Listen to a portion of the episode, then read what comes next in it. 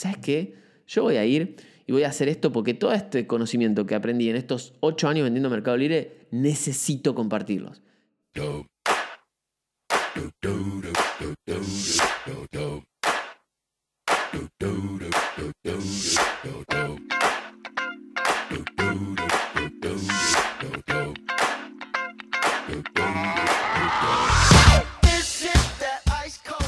Sean todos bienvenidos al sexto episodio de Trenders, un podcast acerca de emprendedores y cómo llegaron a ser lo que son hoy sin humo y sin bullshit. Este podcast es traído a ustedes gracias a Real Trends, la plataforma líder en herramientas de análisis y gestión para vendedores de Mercado Libre en toda la región. Yo soy Javi Goilenberg y en el episodio de hoy vamos a conocer a fondo a un gran emprendedor y amigo Rodri Ferreri, quien nos va a contar cómo a través de EcoDiem logran formar y entrenar emprendedores en el área del marketing digital. Y ahora sí, y sin más preámbulos, es un placer darle la bienvenida a este gran emprendedor con ustedes, Rodri Ferreri.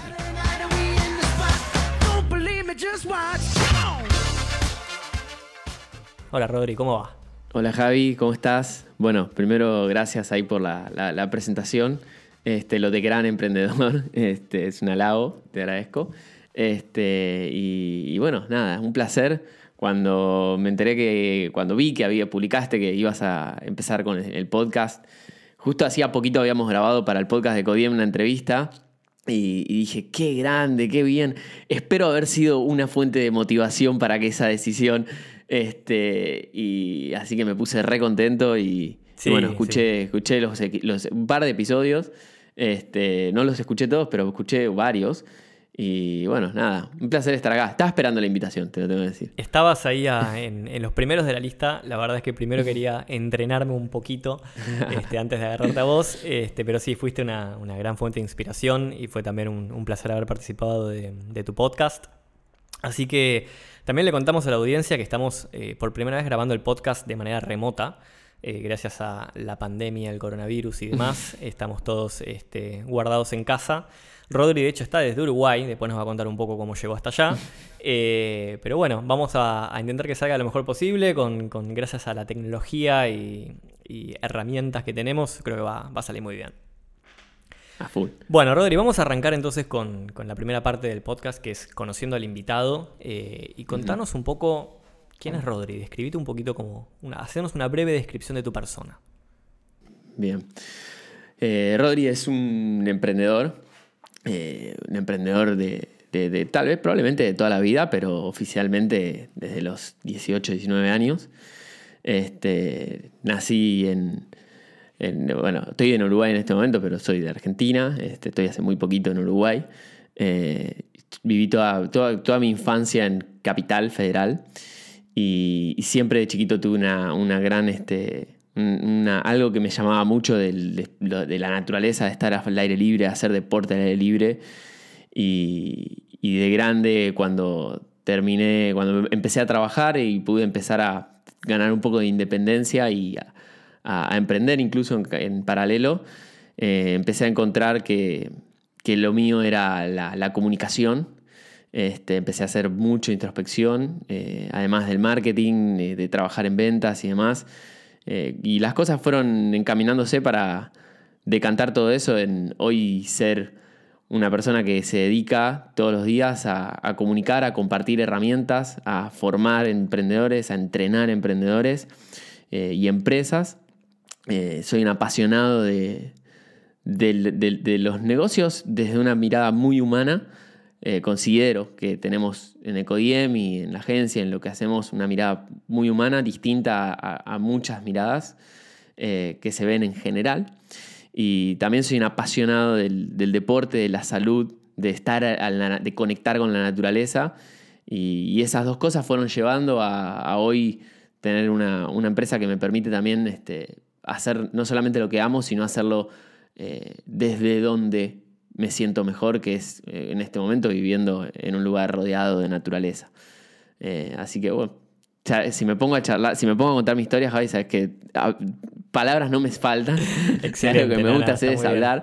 Así que voy a tratar de ser concreto y después vos decime si necesitas que profundice. No, está perfecto. De hecho, mira, querés ser concreto, dame tres adjetivos que te definen a vos como persona. Eh, motivador, eh, enérgico y entusiasta. Bien, todo, todo con, con, mucha garra, digamos, ¿no? Sí, sí. Bueno, recién contabas este, que sos un apasionado de los deportes, de la naturaleza. Contanos, tenés, ¿cuáles son tus hobbies? Sé que tenés unos cuantos porque los he visto ahí por, redes y demás. Y bueno, hijos entiendo que todavía no tenés. No, hijos no. Tengo dos perros, no cuentan como hijos, pero eh, yo siento que son un buen entrenamiento previo a, tener hijos. O sea, es como una versión más simplificada en algunos aspectos, depende cómo lo viva cada uno, ¿no? Pero si te dedicas más o menos a criar a los perros y tratas de hacer algún un buen laburo, creo que tiene una, gran cuota de, preparación previa. Este, y hobbies, hoy en día mi principal hobby es este, el, o sea, el surf, porque vivo a dos cuadras de la playa y es, ahora como la actividad que, más frecuentemente hago, a la par del tenis, que en este momento está en pausa porque con lo de la cuarentena y toda la bola está, está cerrado el club, entonces hace un mes y pico que ya que no juego. Y el entrenamiento, entre comillas, funcional, este, llámese desde trepar un árbol, caminar en cuatro patas por la arena en la playa y levantar piedras, o sea, todo lo que sea movimiento, este, son mis hobbies. Además de caminar todos los días una hora con los perros, ver el amanecer, ver el atardecer, meditar en la playa, hacer yoga a la mañana este, y emprender. Qué bien, qué bien eso. Porque mucha gente de la que emprende, viste que vive en una vorágine, en una locura que no para nunca y poder encontrar ese equilibrio, digamos, para poder emprender, pero desde un lugar también conectado con otras cosas, eh, súper importante. Recién fuera del aire me hablabas de que vos sueles tener unas curvas donde le metes como muy intenso laburo y después tenés curvas, digamos, donde reconectas un poco con otras cosas y después volvés a, esa primera, primera parte de la curva donde volvés a meterte en un quilombo. Este, ¿Y ahora dónde estás? Ahora estoy eh, saliendo de la etapa de calma, de la curva, digamos, de calma.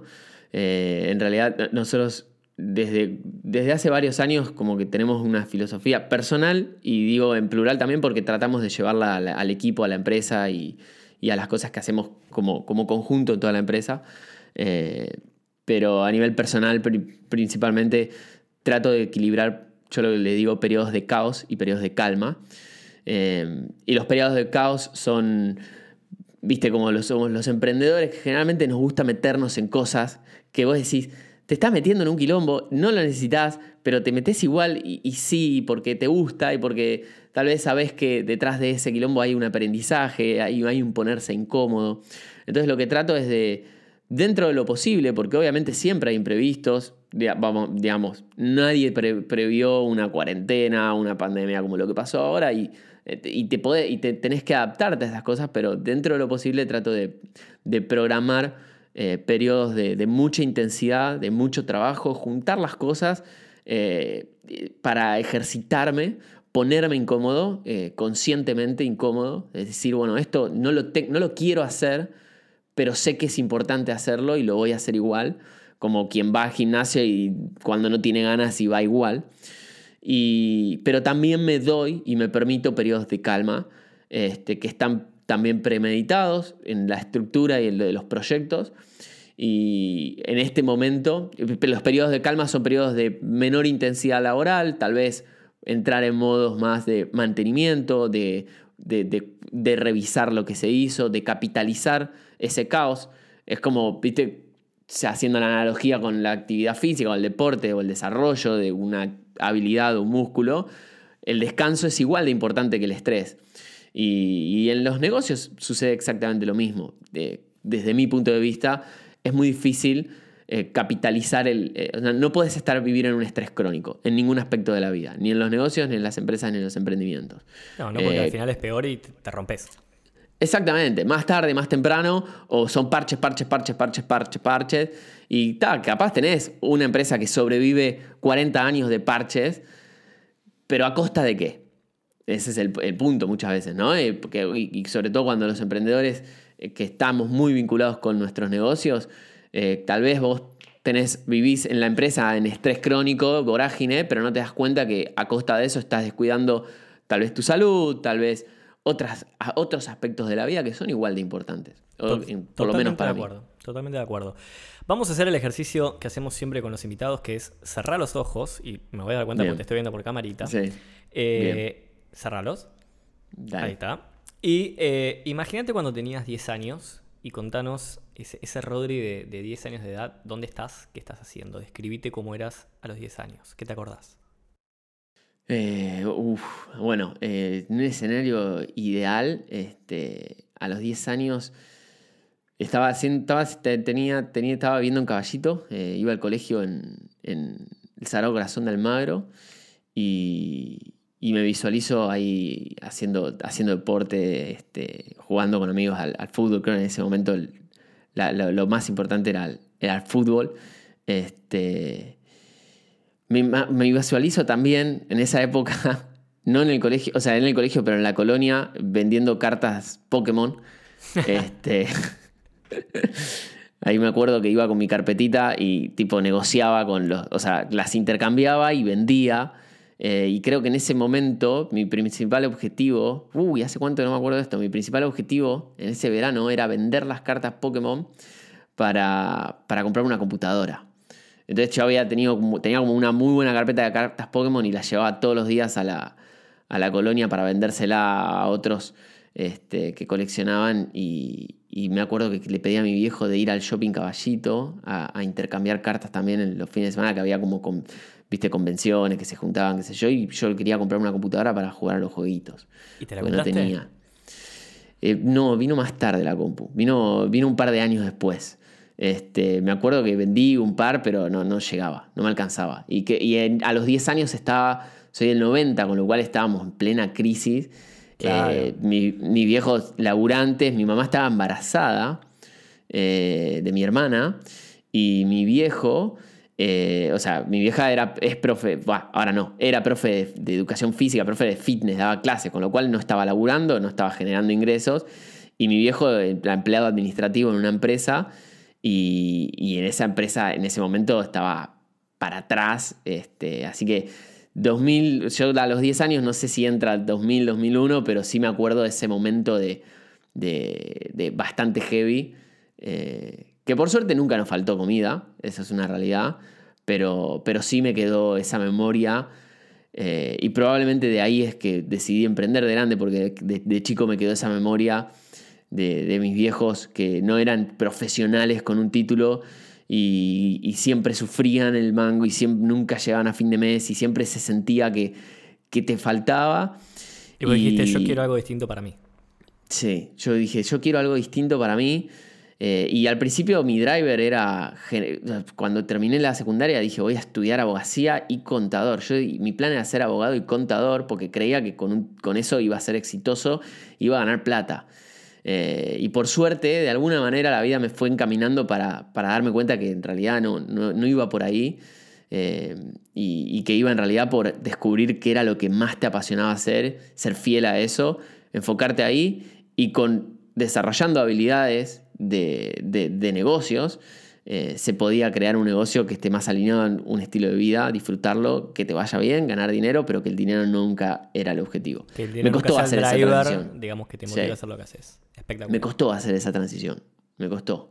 Pero la, hice y, a partir de ahí cambió, cambió mucho mi vida. Che, me das el pie perfecto para, pasar como a la segunda sección, que es cómo, cómo, conociendo la historia previa de Codiem, que es cómo arranca tu, tu historia emprendedora eh, más allá de la venta de cartas de Pokémon. Eh, digamos, ¿cómo fue tu trayectoria emprendedora hasta el momento en el que arranca Ecodiem? Digamos, ¿cómo, ¿Cómo fue todo el pasaje previo? Eh, yo estaba trabajando, bueno, rápidamente me puse, empecé a trabajar en, en, una empresa en la parte de ventas a los 18 años, digo rápidamente apenas terminé la secundaria, y, y ahí me di cuenta que la abogacía no era para lo mío, dejé la carrera de abogacía, había, estaba en el CBC, me puse a estudiar marketing y rápidamente cuando empecé a ver que me gustaba la, parte comercial del negocio, empecé a, y empecé a vender por Mercado Libre, a manejar la cuenta, a desarrollar todo el canal digital dentro de esa empresa y la cuenta de Mercado Libre, me di cuenta que podías, o sea, que con un enfoque comercial podía hacer cualquier cosa, podía vender cualquier cosa. Eh, y en el 2009 ya estaba, primero quería dedicarme a la bolsa, eh, abrir cuenta, no sé, invertir online, quería invertir en, la bolsa. Eh, empecé a estudiar así, a leer sobre finanzas, a leer sobre ventas. Y creo que mi primer emprendimiento oficial fue 2009-2010. Eh, tendría que chequear las fechas, pero me acuerdo venía ACC a Argentina, a que hacía mil años que no venía a tocar. Y no, no sé cómo se me ocurrió que podía vender entradas por Mercado Libre.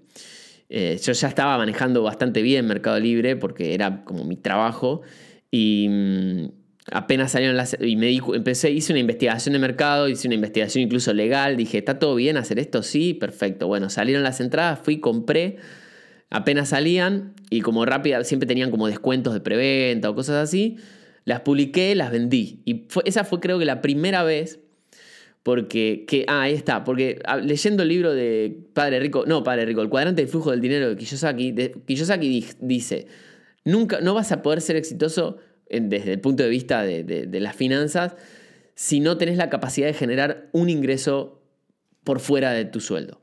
Y yo era un vendedor, con lo cual yo tenía un ingreso variable, pero eso me puso en jaque porque dijo, por afuera, no cuenta que vendas más que el mes pasado. Porque yo me creía súper emprendedor porque tenía un sueldo variable. Entonces ahí me puse a buscar y surgió esa idea. Cuestión que ese creo que fue el primer emprendimiento que empecé a comprar y vender entradas eh, de, para eventos por Mercado Libre. Y después de ahí, todo lo que podía comprar y vender por Mercado Libre lo hacía. O sea, si empecé a traer cosas de, por eBay, desarrollaba marcas, creaba un Facebook, creaba una cuenta de Mercado Libre, compraba, eh, traía cosas de, entrenamiento deportivo. En ese momento estaba entrenando artes marciales mixtas, entonces vendía guantes de boxeo, tibiales para, de, Muay Thai, todas cosas relacionadas con eso, vendía por Mercado Libre. Y todo eso lo eh, hacías eh, de forma personal, digamos, no, no laburabas con ningún socio, con ningún amigo. Todo eso, lo hacía, todo eso lo hacía solo, capaz siempre me vinculaba con algún amigo, con lo de las entradas sí lo hacíamos con un amigo, que una vez nos fuimos a comprar, para comprar entradas de, de los Guns N' Roses, hicimos una fila desde las 2 de la mañana en Microcentro, junto a todos los fanáticos de los Guns N' Roses que querían sus primeras entradas, nosotros estábamos ahí solo con el objetivo de comprar para revenderlas. Era muy, nos reíamos mucho. Este, las vendimos al final y mm, nada, de todo. Hasta entradas de casi ángeles vendía, cualquier cosa. y bueno, después de, pasar a vender eh, entradas para eventos a través de Mercado Libre, ¿cuál fue tu siguiente paso? Después, bueno, lo de eBay, cuando viste, viste, hubo una época que se podían traer cosas compradas en Alibaba, en eBay, que entraban a Argentina más bien hasta que no pasaban lo más bien y me tuve que comer un par de, jornadas ahí en el correo, que me liberen los paquetes, qué sé yo, pero me iba bien, o sea, tenía ah, mi tienda online armada, mi Facebook, eh, vendía los productos con un margen de rentabilidad altísimo, simplemente compraba 10, vendía 30 y con eso me pagaba la facultad y estaba chocho. Em, y después de ahí creo que arranca el primer emprendimiento oficial que, empieza a decantar para todo lo que hago hoy, que fue cuando me di cuenta que había muchos vendedores de Mercado Libre ya por el 2012. Yo tenía cuatro años adentro de vender por Mercado Libre, Mercado Libre Platinum. Eh, mucha experiencia o bastante experiencia en ese rubro que estaba naciendo lo que era el marketing digital. Y me di cuenta que había muchos vendedores de Mercado Libre que no tenían la menor idea de lo que estaban haciendo eh, en varios aspectos, que querían vender más, pero no sabían cómo hacer. Eh, publicaban y nada más. Y yo tenía como bastante experiencia acumulada ahí y mucha energía. Entonces me, ahí sí que fue volviendo un verano, volviendo de las vacaciones, en una caminata por el barrio con un amigo, le dije que era diseñador. Eh, le dije, che, ¿vos te animás a hacer plantillas para Mercado Libre? Eh, ¿Las sabés hacer? Le pregunté, porque yo no sabía cómo se hacía eso. Me dijo, sí, es un HTML, qué sé yo, Digo, bueno, listo, yo voy a salir a vender un servicio de diseño de plantillas para vendedores de Mercado Libre y junto con eso asesoramiento, porque yo lo que quería era asesorarlos. Y ahí nació, de, que fue de Creative, este, la primera agencia que hacíamos diseño de plantillas. En un momento tenía varios vendedores de Mercado Libre haciendo, sacaba 200, 300 plantillas HTML por día, no por día, por semana, perdón. Este, y, en paralelo seguía trabajando en relación de dependencia y desarrollándome. Em, y después tuve un par de emprendimientos así más.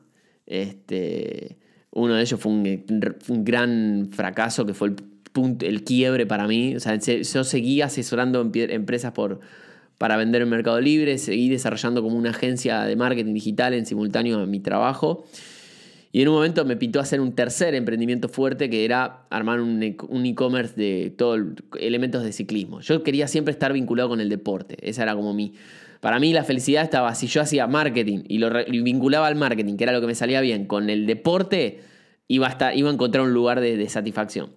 Y entonces, nada, o sea, dentro de eso también hacía mil cosas, desde dar clases de fitness, desde dar clases de entrenamiento funcional, de todo.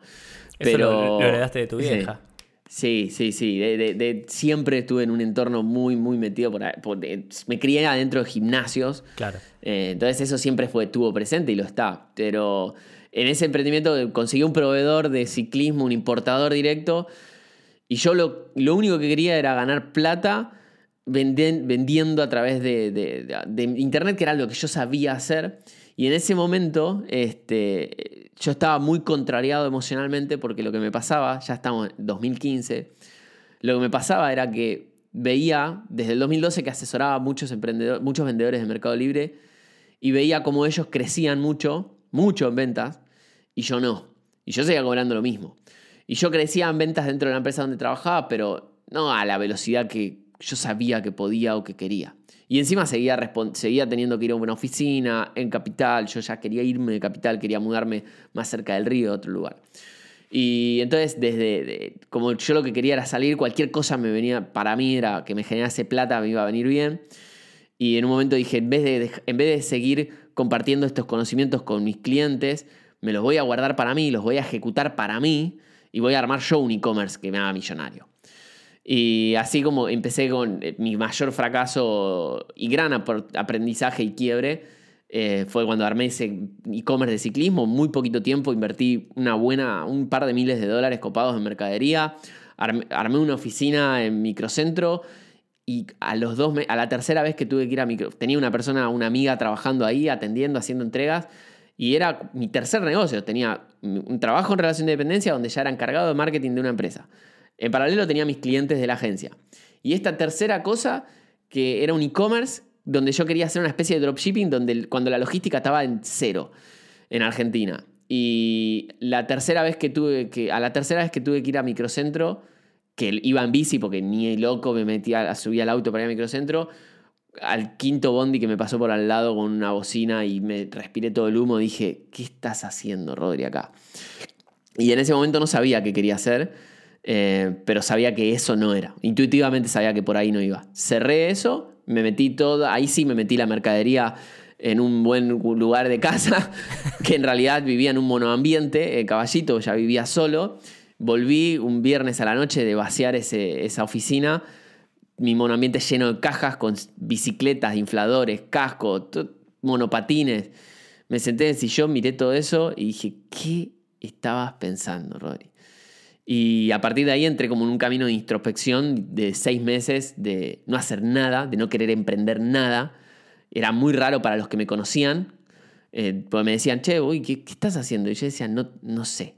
No sé si quiero dedicarme al marketing. Literal, me acuerdo que tuve una conversación con mi mamá diciéndole, no sé si quiero dedicarme al marketing. Estaba pensando dar clases de entrenamiento funcional en el parque, hacer otra cosa totalmente distinta. O volver a ser abogado.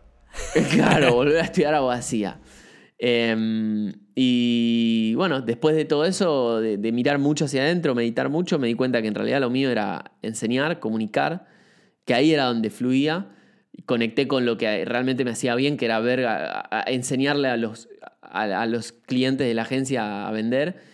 Y ahí fue que decidí emprender el camino de dedicarme a la formación y al entrenamiento de emprendedores. Qué loco cuando recién contabas esto, ¿no? De que en un momento de tu vida decidiste encanutarte el conocimiento, ¿no? Digo, los que tenemos la suerte de conocerte un poco más, eh, digo, vos sos el tipo, digamos, así del ecosistema emprendedor, sos de los tipos que más le gusta compartir conocimiento que yo conozco. Y, fíjate qué loco haber tenido que pasar también por esa experiencia y pegarte quizás ese palo para después que se te abran otros caminos, ¿no? Sí, sí, Este, totalmente. Bueno, y de ahí entonces, eh, ¿cómo, ¿cómo se transforma eso en Ecodiem? ¿Cómo, ¿Cómo siguió la historia? Eh, muy, sí, o sea, muy alineado a este gran quiebre, lo, que, lo primero que pensé fue, eh, había, había, había un, había un par de personas dando cursos de marketing en el ecosistema y, y vi que un, un chico este, había dado un curso de un taller gratuito presencial y con ese taller gratuito, después al finalizar el taller gratuito, vendía los cursos. Y pensé, dije, es una muy buena manera de, de arrancar, porque al hacerlo gratis vos podés traer mucha gente y demostrar que tenés valor para entregar. Sin saber demasiado, ese era como el em- primer embudo.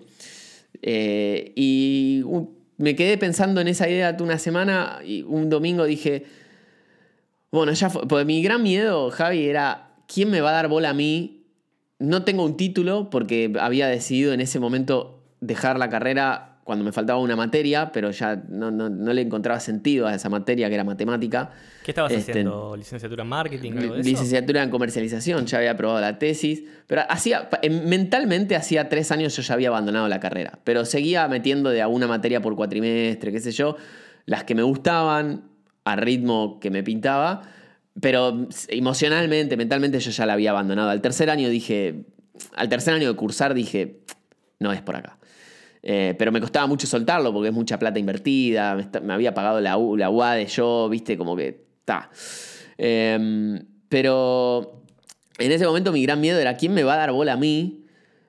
Vendedores de Mercado Libre, ¿quién me va a escuchar a mí? ¿Qui- ¿Quién soy yo para dar un taller, un curso?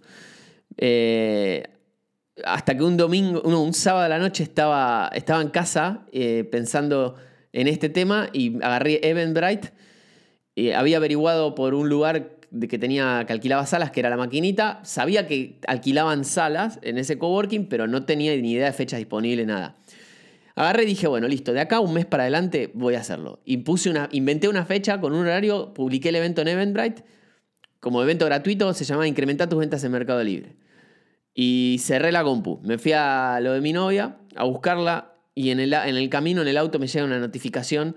Han adquirido una entrada a tu evento, y ahí dije, ¡fua! La puta madre, bueno, ahora lo tengo que hacer, ya está. En ese momento mi única preocupación era que eh, la maquinita tenga disponibilidad ese día.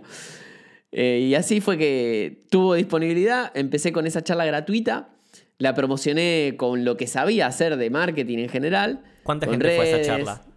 Eh, ¿Cómo? ¿Cuánta gente fue a esa charla? Y a esa charla yo quería hacer quilombo, yo quería hacer ruido.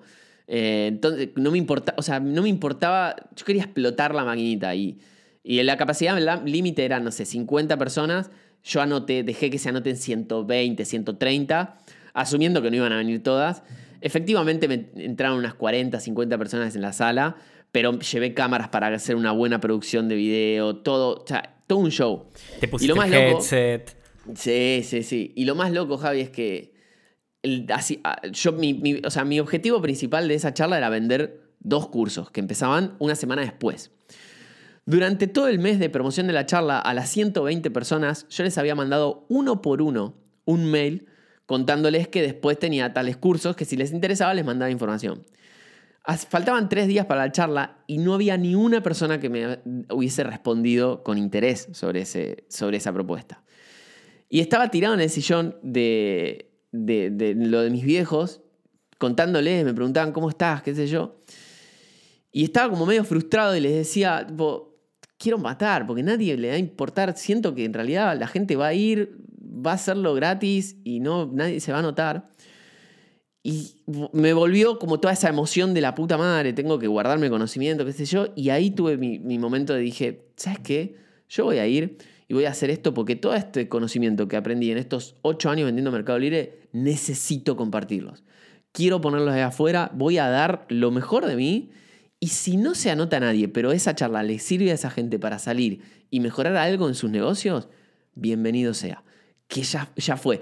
Y, y solté 100% el resultado y dije, esto lo voy a hacer con desapego y por la comunidad de emprendedores, nada más. Tengo el presentimiento de que la historia termina con que después esas 40 50 personas vinieron todas a decirte, che, ¿cómo hago? Dame más, dame más. Dame más. Y así fue que, o sea, se anotaron, a lo, llené los dos cursos que tenía a la semana y abrí un tercero. Y ahí arrancó la rueda y ahí, desde ahí dije, este es el camino. El camino es, dar, es dar en abundancia, soltar y, y, estar preparado para recibir. Porque también tenés que estar preparado para recibir. Y así, y así, y así sabes que no paramos, y así seguimos. Bueno, y ahí nace entonces Ecodiem, digamos, ¿no? Así nace Ecodiem. Bueno, vamos, vamos, vamos a hacerle doble, doble clic a, a Ecodiem y vamos a arrancar con la primera pregunta de, eh, de conociendo el emprendimiento, que es, hacenos dos elevator pitch, ¿no? O sea, uno que sería como el, que le harías el 30 eh, segundos, cómo le describirías Ecodiem a un inversor, y el otro es contáselo para que lo entienda la tía Norma y se lo cuente la tía Marta. Bien. Ecodiem es un centro online educativo para emprendedores enfocado en marketing digital. Pero lo que hace distinto a Ecodiem de cualquier curso que podés hacer de marketing digital o cualquier lugar donde vos podés ir y estudiar marketing digital es la metodología de fondo que hay que está muy vinculada con una manera de ver y hacer negocios en el ecosistema en general, que es el método Ecodiem que tiene hay una metodología que se desarrolla a lo largo de siete estaciones con tres grandes etapas y todo eso está, vincula, toda esa metodología vincula a todos los diferentes canales del marketing digital y en lo que rodea al marketing digital, o sea, dentro de esa metodología tenemos otros métodos como el método de los cuatro pilares o el método del cuadrante del social commerce que están más enfocados en etapas de esta metodología completa que es el método Codiem. Y dentro después, dentro de todo lo que rodea al marketing digital en Ecodiem, también lo que tratamos de hacer es formar a los emprendedores para crear negocios que, que, les, que los completen, que, les hagan, que los hagan felices, que estén alineados con un estilo de vida, que estén alineados con valores, ¿sí? con nuestros valores. Entonces, a Ecodiem se acercan aquellas personas que, que tienen un negocio que, que aman, que disfrutan hacer que está, que está vinculado con algo que les nace y que quieren aprender a hacer marketing para que ese negocio, ese producto, ese servicio llegue a las personas indicadas de la manera más efectiva, más eficiente posible y agregar verdadero valor al mercado. Entonces, Ecodem es un centro online donde suceden cosas desde workshops en vivo, cursos que haces on demand, ciclos de entrenamiento con acompañamiento por tutores, eh, tenemos podcast, tenemos un centro de ayuda online, una comunidad, donde suceden un montón de cosas que están relacionadas con esta formación, con este entrenamiento, con este acompañamiento. Y realmente puedo decir, sin miedo a equivocarme, que Ecodiem le ha cambiado, le ha transformado la vida a muchos, muchos, miles de emprendedores. Eso te iba a preguntar, ¿cuánta, cuánta gente pasó por Ecodiem? Yo, digamos, yo te conozco desde, que, desde antes de que arranque con Ecodiem, has hecho un gran recorrido. Eh, ¿Cuánta gente pasó? al día de hoy, clientes, o sea, personas que compraron la membresía, o sea, que hicieron los cursos, o sea, que pagaron, clientes pagos, más de 6.500 alumnos. Eh, y gratuito, porque hicimos muchísimos eventos gratuitos. En vivo, yo creo que habremos pasado en total, sumando todas las actividades, las, los 100.000 las 100 o sea, las 100.000 personas en vivo. O sea, hace poco tuvimos un webinar que teníamos 1.200 personas conectadas y a lo largo de, y siempre fue el promedio entre 500 y 1.000 y hicimos más de ciento y pico, de, más de 100 webinars a lo largo de estos cuatro años. ¿Y en qué regiones? Porque además yo me acuerdo que tenía gente de países de, todos lados. O sea, literal de todos lados, o sea, desde, capaz, desde Nueva Zelanda, desde países o sea, si miro, capaz te encuentro un país que no sabía ni que existía. Eh, el 70-80% de nuestros alumnos son de Argentina, por una cuestión de mucha empatía desde el lenguaje, desde lo cultural. Eh, y después se reparten siempre entre México, Chile, Uruguay, Colombia, eh, Perú. Y, ahí está como el grueso. Y después siempre tenés gente de, de, otros países, de España, obviamente, pero de Nueva Zelanda, hemos tenido de varios lugares. ¿Y recibieron alguna vez algún tipo de inversión o lo hiciste todo a pulmón esto? Todo a pulmón. Eh, eh, siempre fue la idea de ser auto, este, autosustentables em, por diferentes cuestiones de filosofía, que bueno, hemos conversado un montón sobre esto, y, creo que para mí Ecodiem tiene, un significado muy importante en mi vida y desde mis valores y de lo que yo quiero, de la manera que yo quiero contribuir en, el ecosistema y en el mundo. Y mm, para mantenerlo genuino y humano como es, eh, siempre elegí crecer orgánicamente con los recursos internos al ritmo que nosotros nos sintamos bien creciendo. O sea, no por dos, por tres, de repente porque sí, o sea, podría inyectar plata y crecer mucho. Sí, pero no me, prefiero crecer a un ritmo que, que sienta que estamos haciendo las cosas bien. Y el hecho de hacerlo autosustentable, autofinanciado, te permite tener la voz, el control de, de, la palanca, digamos, en ese sentido. Completamente. ¿Cuál es, Rodri, la, la misión, el propósito, digamos, de Codiem? Y también te quiero preguntar de la mano de eso si, si es algo que sentís que fue cambiando desde que arrancaron hasta hoy o, se mantiene desde el día 1. la, misión es facilitar procesos de cambio de aprendizaje en los emprendedores para hacer crecer sus negocios. Eh, eso no cambió nunca. Tal vez hay momentos en el proceso que, que yo pensaba que nos teníamos que enfocar más en, algunas cuestiones del marketing y que no en otras, y después volví a darme cuenta que en realidad es la formación en marketing digital nuestro eje.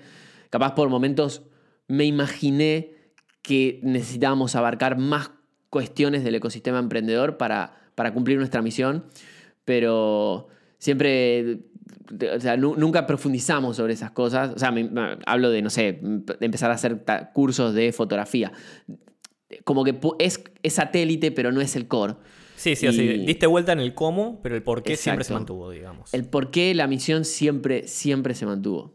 Excelente, excelente. Y mm, bueno, ¿cómo, ¿cómo fueron evolucionando desde que arrancaron? ¿Qué desafíos eh, fueron atravesando a lo largo del camino? ¿Cuáles serían los principales hitos desde que arrancaron hasta hoy? Eh, yo creo que el, el, primer gran hito fue en el 2017 cuando lanzamos la parte de la plataforma online durante el 2016 era todo cursos presenciales que hacía yo solo.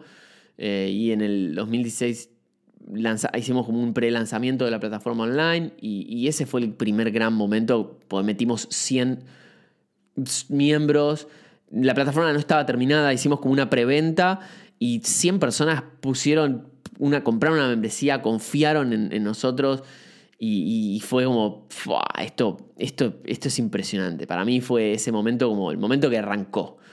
Em, después tuvimos muchos altibajos muy alineados al, contexto, a la economía de Argentina, principalmente por la metodología, por el sistema al que apuntábamos. Nosotros en un momento nuestra membresía era anual y, la vendíamos en 12 cuotas sin interés y de repente hubo un momento y nosotros teníamos muchos costos en dólares afuera y de repente hubo un momento que las tasas o sea, el dólar se disparó, con lo cual los costos se habían disparado, las tasas de la financiación en 12 cuotas se disparó, entonces el margen de rentabilidad bajó y me acuerdo que ese fue un momento heavy donde de repente de, un mes al otro todo el modelo de negocios teníamos un sistema de venta súper montado en base a esa modalidad y todo eso ya no era rentable. Y eso fue en el 2018. Eh, y ahí tuvimos que, pegar como un giro de, en cuanto a modelo de negocios y empezamos a enfocarnos más en la suscripción mensual que, en la venta de la membresía anual con financiándola en cuotas. Y eso fue como aprender muchas cosas de nuevo, porque hay un montón, la suscripción mensual tiene un montón de cuestiones, incluso técnicas, de gestión, de seguimiento, que no tiene cuando vos vendés algo y es una, no sé, un pago solo. Em, pero eso le dio mucha... Eh, lo, hizo muy sano el negocio hoy, eh, entonces fue una muy buena decisión. Eh, y un hito también fue cuando hicimos nuestro primer evento masivo en el Conex en el 2018 también, que así a pulmón dijimos, che, yo quiero juntar gente y hablar, hablar en un escenario y que, que se viva una energía distinta. Y así, a pulmón metimos 300 personas en el Conex.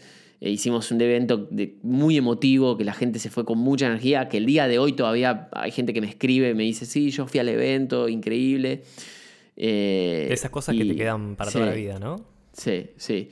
Y, después la verdad que creo que no, hubo demasiados hitos, eh, tal vez haya pequeñas cosas, pero desde ese momento, o sea, creo que esa crisis fue una de las crisis que, que me hizo pensar al negocio y decir, bueno, quiero crecer orgánicamente. O sea, no quiero, no, quiero, dentro de lo posible, insisto, siempre hay imprevistos. Los tenemos todos en todos los negocios. Pero quiero que esté sano, quiero que sea un negocio relajado, sereno y empezar a pensar no en términos de uno o dos años, sino empezar a pensar en términos de esta empresa dentro de 30 años, ¿dónde la veo? Y, a partir de ahí, entonces, hoy estamos más tipo tortuga.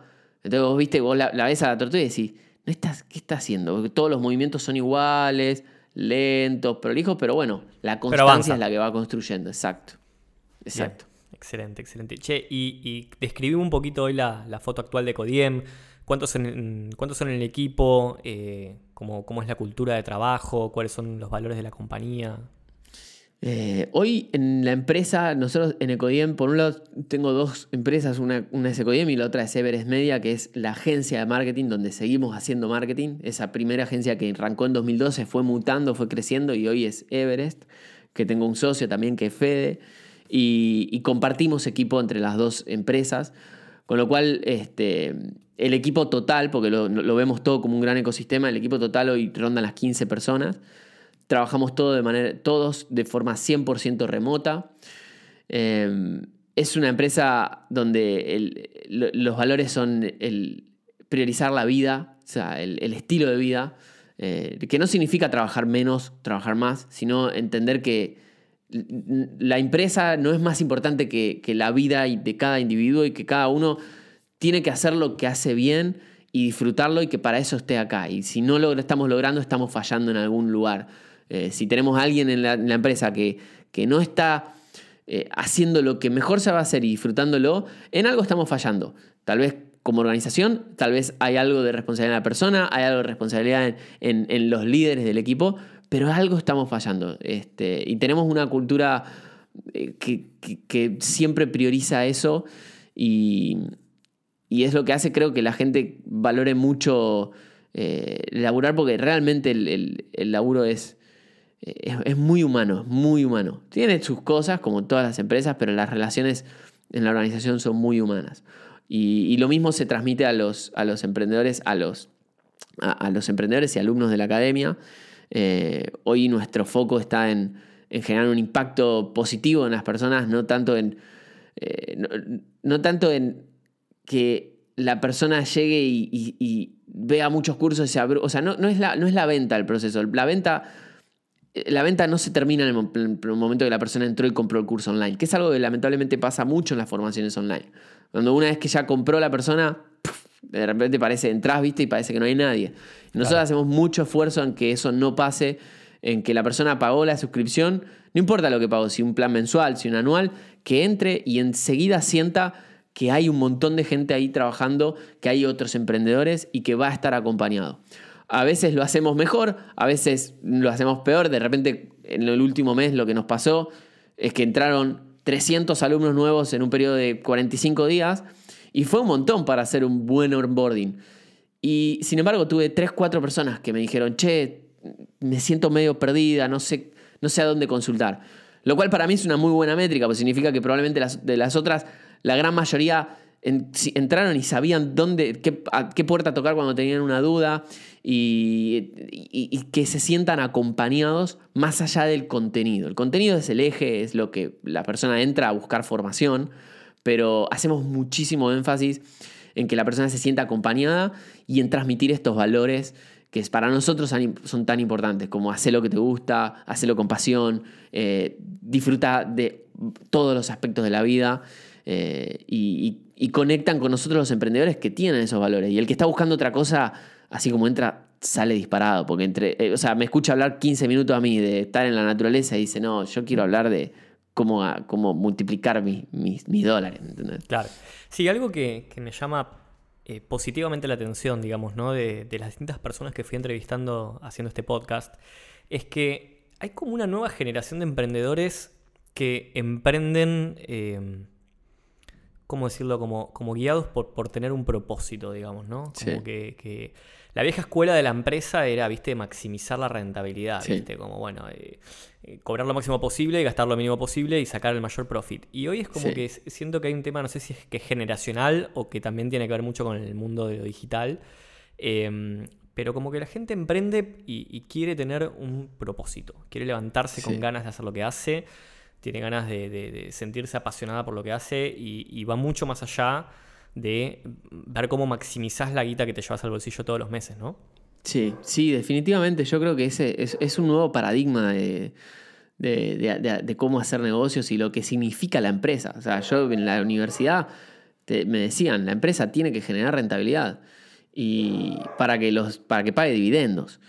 Y hoy yo veo mis empresas y sinceramente, Javi, yo lo veo, yo pienso, yo voy a trato de mantener un estilo de vida minimalista que sea que, me haga feliz, ser lo más liviano posible y que la empresa me pague el sueldo para tener ese estilo de vida y todo lo demás que se reinvierta, que quede ahí, que, que fluya, o sea, que fluya en el buen sentido, que sea recursos para mejorar.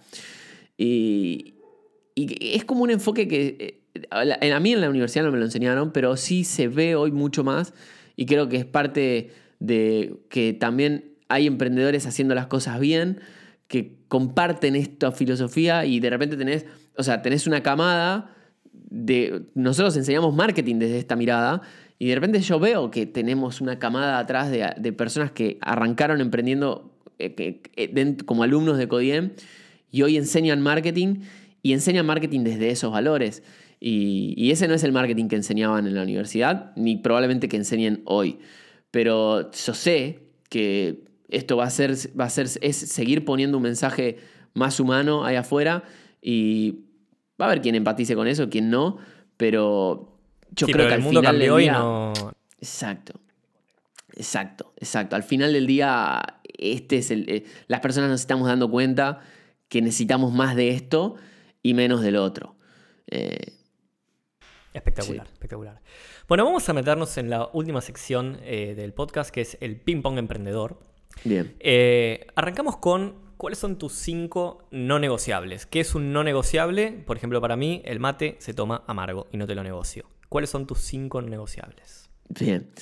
son bastante filosóficos, sorry, pero estoy en, en ese modo. este, eh, la filosofía de vida, tener una filosofía de vida es no negociable y soy muy fiel a mi filosofía de vida eh, y, siempre está primero, respetarla y seguirla. Eh, dar es más importante que recibir. Dar es lo primero y siempre cuando vas a emprender cualquier tipo de acción tenés que enfocarte en el dar como prioridad y lo que vas a recibir va a ser consecuencia de la calidad de lo que diste. para los las personas en general, para mí no es, no negociable, tenés que conectar con la naturaleza diariamente. Eh, si vivís en la ciudad, vivas donde vivas. Eh, yo cuando vivía en la ciudad, todos los días me iba al parque y iba descalzo, pisaba el pasto y respiraba y decía, bueno, en realidad la vida está acá, la vida está... es, el pasto es mucho más vida que el cemento de mi departamento. Eh, y hoy, y así fui tomando decisiones a lo largo de mi vida que fueron no negociables. Cuando me dijeron, ¿y si armas una oficina? ¿Y si armas esto? Siempre fue no. Mi prioridad es cada vez estar más cerca de la naturaleza y así vivo hoy en un balneario barra pueblo con 1500 habitantes a dos cuadras del mar y dos cuadras del campo. Eh, y eso para mí en mi vida siempre fue una prioridad. Eh, el equilibrar periodos de caos y de calma no, es, es, no se negocia, tenés que tener los dos. El, caos te hace crecer, te pone incómodo, te desafía y la calma es la que te permite capitalizar eh, el, desafío del caos. Y un principio que no negociable, que es un principio del libro de los siete hábitos de Stephen Covey, que es buscar primero comprender y después ser comprendido. Eh, no me acuerdo cuál de los hábitos es, si no me equivoco es el quinto o anda por ahí, eh, que lo que trata de, decir es, cuando entras, cuando, cuando entras a una conversación, trata de entender a la persona que está del otro lado antes de que ella, de, tratar de imponer tu mirada y que la otra te entienda a vos. Excelente, excelente. Me encantaron ¿eh? tus cinco no negociables. Qué bueno. Eh, pensé que me ibas a decir, no sé, Ferné que vino, ¿viste? No. No. Eh, siguiente pregunta del ping-pong es, y estoy casi seguro que de cuál va a ser tu respuesta, es: ¿estás contento con tu work-life balance o hay algo que todavía, aún con el lifestyle que llevas, cambiarías? Eh, la verdad que estoy súper feliz. hoy, hoy, hoy sí estoy, creo que, en un punto muy cercano al que sería el óptimo. Em, probablemente haya cosas para pulir, para mejorar. siempre encuentro, pero soy muy consciente de, cuando estoy, dónde estoy, soy muy consciente y, trato de tomar elecciones muy conscientes en eso, así que hoy estoy, sí, te diría 98% 10 puntos. Espectacular. Una persona y una empresa que admires. Eh, una persona, Gary Vee, creo que es un emprendedor de Estados Unidos muy, conocido, Gary Vaynerchuk. Creo que es una de las personas que, veo que está ahí afuera poniendo a gran escala, a niveles heavy de escala, tiene millones y millones de seguidores, eh, poniendo valores muy, muy, muy buenos y, teniendo un impacto tremendo en, en el ecosistema emprendedor. Esas son personas. Y empresas que admire, eh, Basecamp. Eh, hay una empresa en Estados Unidos que se llama Basecamp, que antes se llamaba 37 Signals, que para mí fueron de gran inspiración porque tiene un libro que se llama Remoto, que fue el libro que me hizo entender que se podía desarrollar una empresa y tener un estilo de vida así como el que vivo hoy. Y hace poco le un libro que se llama Calm Companies, eh, que refleja mucho de lo, que, de lo que pensamos y sentimos. Y admiro muchísimo esa empresa. Espectacular. ¿Crees que emprender es para cualquiera, Rodri?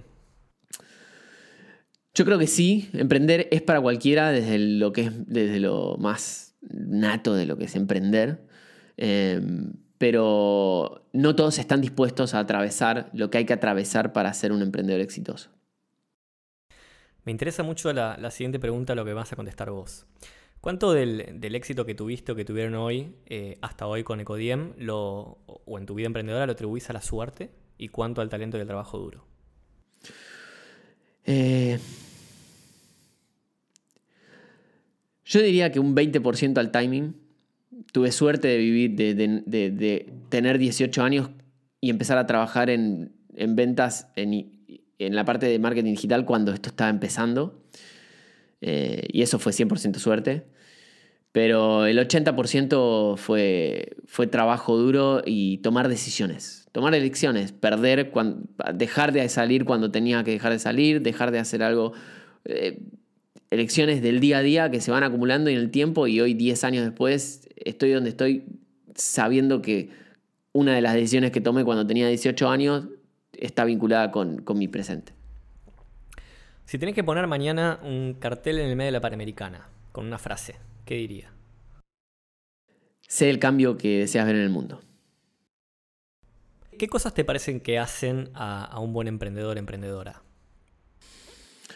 Eh, tengo tres, yo tengo un modelo que le digo las tres P del éxito. La paciencia, eh, la pasión y la perseverancia. Creo que em, si un emprendedor logra profundizar sobre esas habilidades y realmente vivirlas, eh, tiene el éxito asegurado. Perfectamente resumido. Dame un libro, una app y un podcast que recomiendes. Eh, un libro. Eh, hay un libro que a mí me, hizo, me marcó mucho, que no tiene nada que ver con marketing, que es de Sapiens a Dioses, que creo que es un libro muy, muy interesante sobre la evolución de la, la historia humana. Es muy conocido también. Y es uno de los, diría, top 5 libros para leer. Em, una aplicación. Hmm, qué buena pregunta esa, la aplicación.